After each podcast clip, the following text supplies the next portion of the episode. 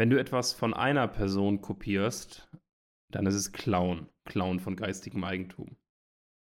Wenn du etwas von vielen Personen, vielen Unternehmen kopierst, dann ist es Marktforschung.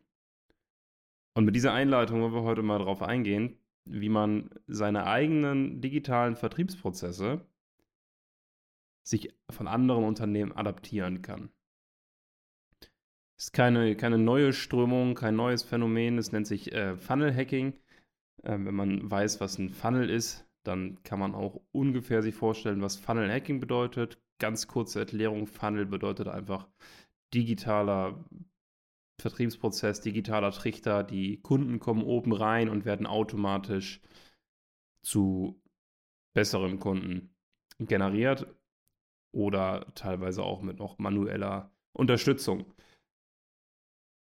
Und viele, viele tun sich da mal schwer und überlegen, ja, wie kann ich das für mich selbst am besten aufbauen? Aber der edelste Weg, ich glaube, das hat Konfuzius gesagt, oh, dann hören wir auch auf mit Zitaten, hat Konfuzius gesagt, ähm, ist, ist Nachahmen. Nee, der edelste Weg ist selber machen, der einfachste Weg ist Nachahmen. so. Ähm, aber wir wollen ja hier nicht den edelsten Weg beschreiten. Deswegen wollen wir in dieser Folge mal darüber sprechen, wie man von Mitbewerbern sich einfach ähm, ja, Ideen und, ähm, und Eindrücke holen kann, um seinen eigenen Funnel aufzubauen. Und als ersten Tipp, kauf die Produkte deiner Mitbewerber. Kenny, wie viele Produkte hast du schon gekauft von deinen Mitbewerbern? Puh, äh, gute Frage, nächste Frage. Ich glaube gar nicht so viele. Jetzt hast du mich natürlich ins Boxhorn gejagt, wa? Ähm, ja. Einfach aus dem Grund, ich glaube, du hast letztens ein paar Produkte gekauft und die, die Funnel quasi gehackt. Ähm, ich nenne das jetzt einfach mal, um mich da so ein bisschen rauszufinden. ich nenne das jetzt einfach Aufgabentrennung. mm. ähm, mm. Tatsächlich habe ich das äh, auch am Anfang meiner, meiner Karriere nie gemacht. Das Einzige, was ich gemacht habe, ist nicht direkt die Produkte zu kaufen. War beim Fotografen auch immer ein bisschen komisch. Aber ähm, ich habe natürlich trotzdem Marktforschung betrieben und geguckt, wie machen die anderen das? Wie bieten die anderen ihre Pakete an? Ähm, habe dann aber nie geguckt, was kommt danach. Und das ist ja eigentlich eher das Spannende, weil äh, da, da liegt ja meistens dann auch das größere Geld verborgen. Das ist ja das Prinzip auch eines Funnels.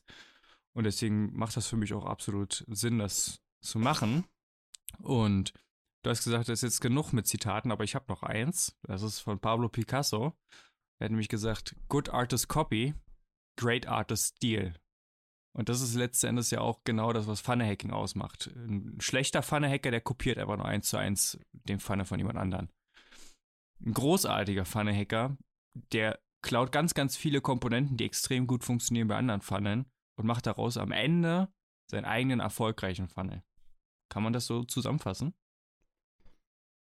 Ja, ich würde sagen, nein. Also es kommt auf den Funnel drauf an. Es gibt Funnels, die kannst du auch eins zu eins kopieren und die funktionieren halt trotzdem. Was immer gute Indizien sind, ähm, also man weiß ja nicht, okay, wenn ich auf eine Seite gehe, funktioniert das jetzt äh, gut. Aber man kann sich halt überlegen, okay, wie lange ist dieses Angebot schon am Markt? Vielleicht kann man auch mal schauen, hey, wie lange wird da für Werbung geschaltet? An dieser Stelle die Empfehlung eingeben bei Google Facebook Ad Library. Da kann man sich von all seinen Mitbewerbern anschauen, was die so für Werbung schalten auf Instagram und Facebook. Und wenn man sieht, okay, diese Werbung ist schon seit vier Monaten am Laufen, dann ist die Person ja entweder daran interessiert, aktiv Geld zu verbrennen, in, den, in den sehr geringen Fällen, oder aber es funktioniert, was sie dort macht.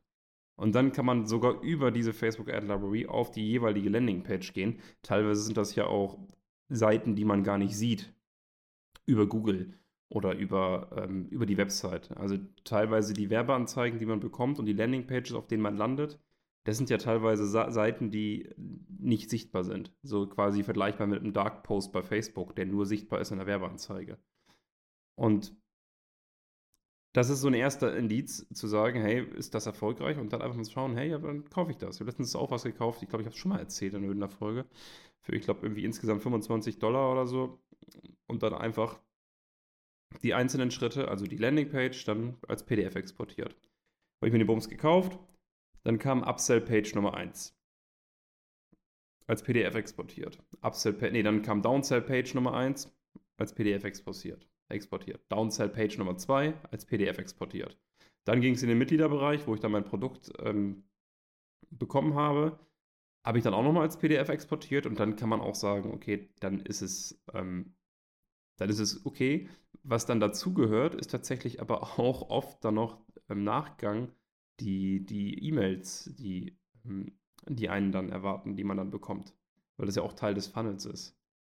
Ähm, das wäre so ein erster Schritt, aber ansonsten, es kommt ja immer darauf an, auch in welchem Markt man sich befindet. Wenn jetzt die Konkurrenz ein 8000 Euro Produkt hat und man selber auch in diesem Rahmen ist, ja, dann weiß ich jetzt nicht, ob man das unbedingt kaufen muss. Vor allem, wenn die Konkurrenz einen wahrscheinlich selber kennt. Aber sich da mal einzutragen und wenn man auch vielleicht den Stolz runterschluckt oder nicht runterschlucken kann, dann vielleicht auch mal einfach dafür eine Fake-E-Mail-Adresse anzulegen, ähm, dann sich mal einzutragen in den Newsletter, wäre sträflich, wenn man das nicht macht.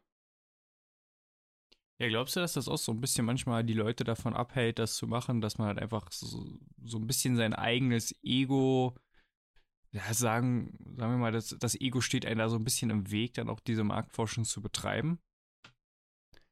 Ich könnte es mir durchaus vorstellen, ja. Also, dass man dann einfach sagt, anders. Ich habe tatsächlich einen Fall, der mir gerade eingefallen ist, wo ich gebeten wurde von einem Kunden von mir, ein Produkt zu kaufen von einem Konkurrenzanbieter von ihm. Und der sagt ja schon alles aus. Das beantwortet die Frage ja schon, ne? Habe ich natürlich gemacht, weil es mich auch interessiert. Ähm, natürlich dann auch mit ähm, Kostenerstattung und so, bla bla bla. Aber ja, das ist witzig, weil dieser, dieser Kunde von ihm, der hatte, glaube ich, also eine immense Reichweite. Er hätte es im Leben nicht rausgefunden, dass, dass dann da der, die Konkurrenz das Produkt gekauft hat. Ähm, andersrum übrigens hat dieser, dieser Kunde, bei dem ich das gekauft habe, äh, diese, diese Konkurrent, bei dem ich das gekauft habe, hat unter seinem originalen Namen dann bei meinem Kunden gekauft. Fand ich dann auch witzig. Da sieht man halt, manche Menschen geben halt nicht so viel darauf. das ist natürlich auch lustig. ja, sollte man natürlich gucken, je nachdem, wie bekannt man schon ist, dass man vielleicht das tatsächlich unter einem Alias macht. Ähm, Jetzt natürlich keine, keine personenbezogenen Daten äh, wie Name, Anschrift und Co. faken. Ich glaube, das ist sogar eine Straftat, das sollte man also nicht empfehlen. Aber wir machen hier keine, wir machen hier keine Rechtsberatung. Wir, genau, wir machen ja aber auch keine Rechtsberatung. es ist so ein bisschen das neumoderne trojanische Pferd, oder? Oh, das neumoderne trojanische Pferd. Jetzt muss ich erstmal mich entsinnen, was das. Na, ich weiß nicht, ob die Metapher genau passt. Naja, also, quasi du, du deckelst, versteckst dich ja im, im, Deckmantel eines Kunden, gehst in den Pfanne deines Konkurrenten, um am Ende herauszufinden, was funktioniert bei ihnen und wie kannst du das für dich nutzen, um dann am Ende ja eigentlich deinen Konkurrenten out zu performen. Also eigentlich, ja, das, um ja, ihn dann zu besiegen. Das, ja, so könnte man sagen, so könnte man sagen. Wo ist die Achilles-Sehne deines Kunden? Richtig doof wird es halt nur, wenn, wenn, du, wenn du suchst, und den Fall hatten wir ja letztens auch, darüber haben wir ja gesprochen, vor einer Woche oder so, wenn es in der Branche, in der du dich bewegst, einfach niemand macht. Und alle machen es halt, oh, also da ging es um das Suchen von einer Checkliste und wie andere Unternehmen diese Checkliste anbieten, vielleicht im Tausch gegen eine E-Mail-Adresse oder so. Aber es hat halt einfach niemand gemacht. Alle geben einfach diese Daten frei zur Verfügung. Und dann stehst du halt auch da und denkst dir so, äh, okay, ist natürlich jetzt auch doof. das muss ich dann doch selber bauen. Ah, scheiße. Ähm, nee, aber was dann, was dann, was man dann machen sollte, ist einfach zu gucken in der gleichen äh, Industrie, aber vielleicht in einer anderen Branche. Also das ist, das ist auch eine, eine Empfehlung, wenn ihr jetzt in eurer oder du jetzt in deiner explizit gleichen Branche keine Beispiele findest, weil du da einfach so tief spezialisiert bist, dann gehst du halt eine Ebene höher. Und dann funktioniert das in der Regel auch noch sehr gut, weil das eine ähnliche Branche, eine ähnliche Situation ist. Muss halt darauf achten, dass die Kunden ähnlich sind, in einem ähnlichen State of Mind, dass vielleicht nicht du dann auf einmal gehst, wenn du im B2B-Geschäft bist, zu einem B2C-Funnel. Das wäre das wär halt nicht so gut.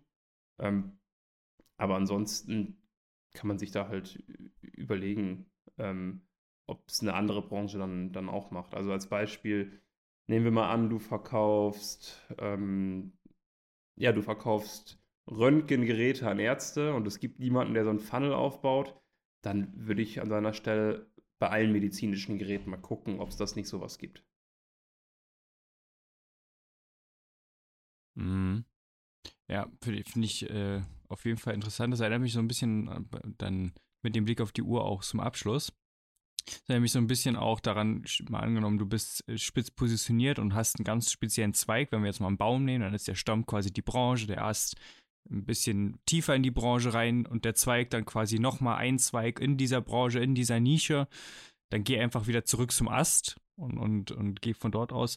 Guck aber auch immer, dass es grundsätzlich passt. Also ich, so wie du das halt gesagt hast, du kannst B2C mit B2B halt in der Regel nicht vergleichen, alleine weil der Sales Cycle schon ganz, ganz anderer ist. Äh, und die Kaufbereitschaft im B2B manchmal anders ist als im B2C und ja, absolut. Ich würde jetzt einfach dir die abschließenden Worte überlassen und bedanke mich schon mal vielmals für diese Folge. Ich würde einfach nochmal vielleicht das, was wir gesagt haben, Revue passieren lassen. Also wenn du von von einer Person kopierst, ist es Diebstahl. Wenn du von mehreren Personen kopierst, ist es Marktforschung. Und das ist, das ist Unternehmeraufgabe, ne? Also das ist Unternehmeraufgabe oder wenn du jemanden Vertrauten hast, der auch sehr stark mitdenkt in deinem Unternehmen, dann vielleicht auch da, aber das ist nichts, was du deiner Assistenz geben kannst. Das, das musst du selber machen, weil, weil du als Unternehmer da die, verschiedenen Schritte entdecken musst und zu schauen, schauen musst, wie kann ich das auf mein Unternehmen anpassen. Wenn du einen sehr guten Marketing-Experten hast, dann kannst du das auch mit in Absprache mit ihm machen, aber es ist wichtig, dass du das auch verstehst als Unternehmer. Deswegen nochmal der Appell, ähm, vielleicht ein bisschen auch mehr ins eigene Marketing an Know-how zu investieren. Ansonsten, genau, wenn es in deiner tiefer gehenden Branche, in deiner umgebenden Konkurrenz nichts gibt, dann schau ein bisschen tiefer, äh, schau ein bisschen breiter. Also zum Beispiel, wenn du eine ganz spezielle Agentur aufgebaut hast, dann geh halt insgesamt ins Agenturgeschäft. Wie wird es da gemacht? Und ähm, an dieser Stelle danke ich dann fürs Zuhören und scheut nicht vor, zurück mal 100, 200 Euro auszugeben, weil wenn man es richtig gut macht und es richtig dokumentiert und dann auch umsetzt, niemand, niemand wird reich vom Funnel-Hacking, ne? niemand wird erfolgreich vom Funnel Hacking, sondern aus den Erkenntnissen und den Umsetzungen, die man danach macht. Das ist auch nochmal ganz wichtig. Aber wenn man es dann umsetzt, dann hast du den Return da hundertfach raus. Und bedanke ich mich fürs Zuhören, wünsche euch noch eine schöne Woche und dann hören wir uns der nächsten Folge. Ciao.